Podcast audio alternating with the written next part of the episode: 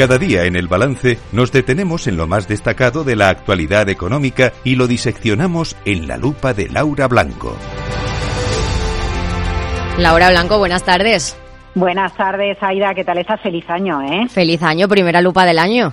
Sí, sí, sí. Bueno, bueno, menudo año tenemos por delante, ¿eh? A ver qué es lo que pasa, a ver qué pasa. Pues sí, bueno, el PP ha solicitado que comparezca el nuevo ministro de Economía, Carlos Cuerpo, para que explique las líneas generales de la política económica. Ya adelantó que, bueno, va, va a seguir la línea de Nadia Calviño. El PP ha pedido la comparecencia, pero básicamente todos queremos saber mm, en qué líneas, por qué líneas va a tirar, ¿no?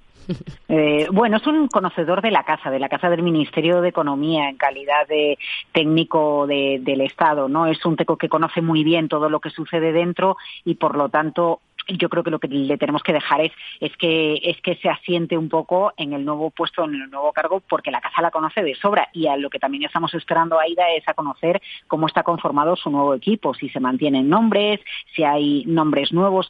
Retos Carlos Cuerpo tiene muchos. Yo creo que uno de los más serios de manera global, teniendo en cuenta la necesidad de España de acudir a los mercados internacionales para financiarse, es decir, para emitir deuda, es convencer de la ortodoxia en la senda de reducción de deuda y de déficit. Es verdad que eso no solo depende del Ministerio de Economía, porque ahí eh, depende mucho de lo que recaude Hacienda a través de los impuestos para que se pueda conseguir eh, buena parte de, esa reducción de la deuda y, y, del déficit. Pero como él estuvo en las negociaciones, estuvo dentro de las salas donde se negociaron las reglas fiscales, sabe lo duro que es Alemania, sabe cuál era la posición de Francia, pues no llega nuevo, ¿no? Lo que le hubiera sucedido a cualquier perfil que, que llegara de fuera.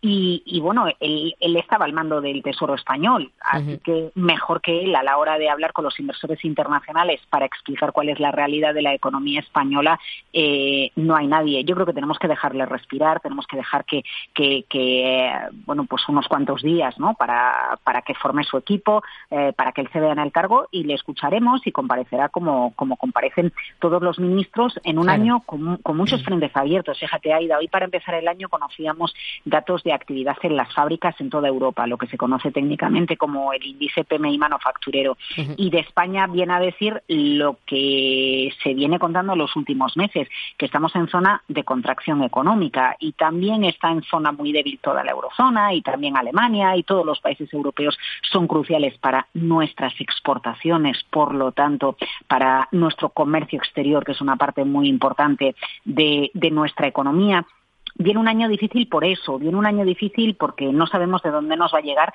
el cisne negro. Fíjate, hoy mismo Maersk, la compañía naviera, la de los containers, ha confirmado sí. que vuelve a suspender eh, los envíos a través del Mar Rojo por los ataques hutíes que se están produciendo eh, en, en, esa zona y, y eso, bueno, pues al final es un factor más de incertidumbre y de inestabilidad que puede acabar trayéndonos subidas en los precios que no esperábamos en un mes de enero en el que todo es más caro, los peajes, el IVA de la luz, así que yo creo que viene un año complicado por delante, no tengo tan claro si el mercado laboral va a aguantar tan bien como aguantó el año pasado, es, uno, es una de las grandes alegrías que nos dio 2023 a la economía española, la fortaleza del mercado laboral, pero la inflación que damos por hecho, la, la, la inflación engorrosa, la de cifras enormes que nos la hemos quitado del medio, bueno, pues todavía tenemos que, que confirmar que, que sucede eh, y, todo esto dibuja un escenario sin duda complicado con el que va a tener que lidiar el nuevo ministro de Economía. Bueno, y también hemos conocido que ha bajado la financiación concedida por la banca española a las empresas. No sé si esto también es un, un factor de lo que, bueno, un, una pista de lo que viene. Bueno, es que al final los créditos que se dan a empresas o a familias son la sangre, son el motor de la economía, pero fíjate que esa es la finalidad de subir los tipos de interés, esa es la finalidad del Banco Central Europeo, subir el coste del crédito sea para un crédito al consumo, sea para un crédito para una empresa, o sea el mismísimo Euribor, ¿no? Con las fuertes subidas que, que acumuló a lo largo de los últimos meses, aunque hoy el Banco de España nos ha confirmado, bueno, pues esa tendencia a la baja que ya estamos viendo en el tipo que se usa como referencia eh, para las hipotecas. Al final, todo no se puede tener, y si una economía se nos va de las manos porque tiene una inflación engorrosa, pegajosa, que se acaba convirtiendo de manera indirecta en un impuesto porque todo nos resulta más caro, el Banco Central Europeo ha metido mano y, y, subió entre el año 2022 y el año 2023 en 10 ocasiones los tipos de interés. Fíjate, yo escuchaba a un economista que nos decía que, cuidado con los datos de inflación que vamos a ir conociendo esta semana en la eurozona,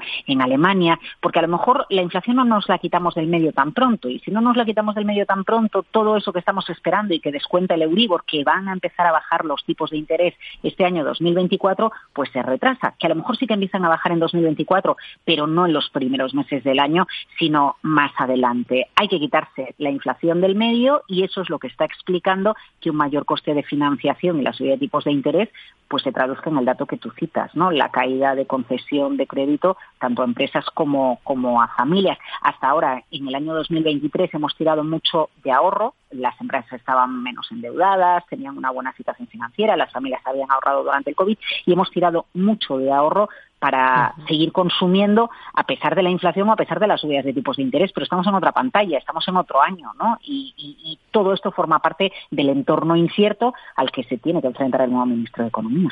Y hablando de la subida de los tipos de interés, a pesar de eso, hemos conocido también que la vivienda nueva ha seguido encareciéndose en 2023 más de un 5%.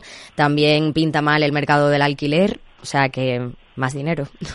Eh, bueno, yo creo que en, el mercado de la vivienda, además del encarecimiento de, los créditos o, por ejemplo, fíjate, la construcción de nueva vivienda está impactando mucho el mayor coste de todos los materiales para la construcción de vivienda.